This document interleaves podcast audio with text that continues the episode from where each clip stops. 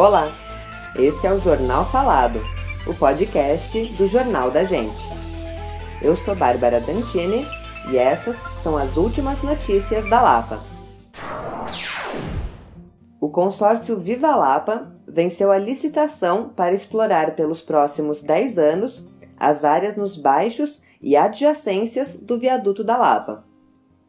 Com a concessão, a Prefeitura espera ativar um espaço público subutilizado com atividades gratuitas de cultura, esporte e lazer.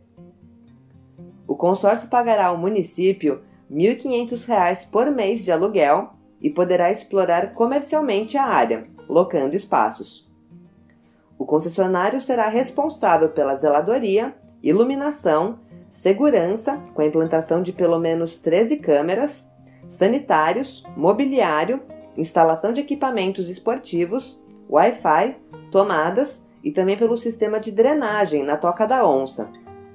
A famosa passagem da Lapa, Toca da Onça, tem aproximadamente 70 metros de extensão e liga as ruas John Harrison e William Spears.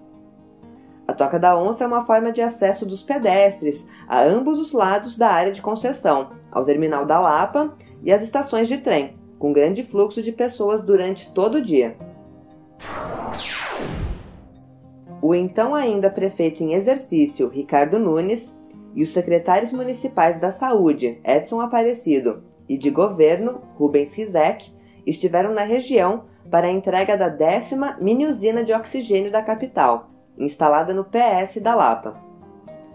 A usina tem a capacidade de produção de 20 metros cúbicos por hora de oxigênio, garantindo um legado permanente para os moradores da região, já que poderá ser utilizada para abastecer cilindros das unidades básicas de saúde próximas. Durante o evento, o secretário municipal da Saúde falou sobre os planos para o pronto-socorro da Lapa, com a construção de uma UPA no mesmo terreno e um centro de cuidados prolongados para idosos. A nova diretoria do Conselho Comunitário de Segurança, o CONSEG, da Vila Leopoldina, foi oficialmente empossada. Por conta da pandemia, a solenidade realizada no 91º DP foi restrita, apenas com a presença de membros natos e da diretoria eleita. A primeira reunião do Conseg Leopoldina está prevista para o dia 14 de junho, às 19 horas. A princípio, os encontros serão realizados de forma virtual e o link de acesso será divulgado na véspera. Já as eleições do Conseg Lapa, que estavam previstas para acontecer no dia 8 de maio, foram adiadas. Os membros natos do conselho afirmam que foram identificadas fichas de cadastro que não constavam na listagem inicial, e com isso foi deliberada uma nova data para a eleição, que acontecerá no dia 22 de maio, sábado, das 14 às 17 horas, na Subprefeitura Lapa, que fica na rua Guaicurus, número 1000. Duas chapas concorrem à diretoria. A charmosa Casa Amarela, da Vila Romana, considerado o primeiro imóvel do bairro, completa 100 anos em 2021. O mês ao certo não se sabe, mas a inscrição do ano consta logo na frente da casa. O mês de maio foi escolhido como data a ser comemorada por ser o aniversário de Ângelo de Bortoli, o imigrante que construiu a casa. Ângelo de Bortoli nasceu em 25 de maio de 1862.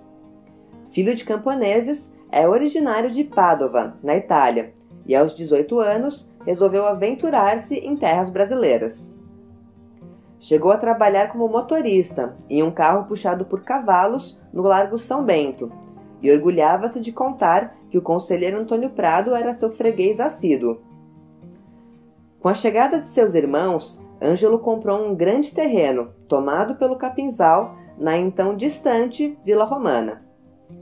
Em 1921, construiu a Casa Amarela para ser alugada e abrigar imigrantes que chegavam ao Brasil. O aluguel era baixíssimo, já que o objetivo não era lucrar, mas sim acolher. Fernando de Bortoli, filho caçula de Ângelo, escreveu em 1975 o livro Os Pioneiros, uma história de coragem e fé, que é a principal fonte histórica sobre a família que desbravou a Vila Romana. Para celebrar os 100 anos da Casa Amarela, será realizada uma live no dia 27 de maio, quinta-feira, às 19 horas, com Janice de Piero, bisneta de Ângelo de Bortoli, e Emídio Luize, premiado fotógrafo, responsável pelo projeto audiovisual Os Pioneiros da Vila Romana. Quem quiser participar, pode se inscrever pelo e-mail fotograma@fotogramaimagens.com. Esse foi o Jornal Falado.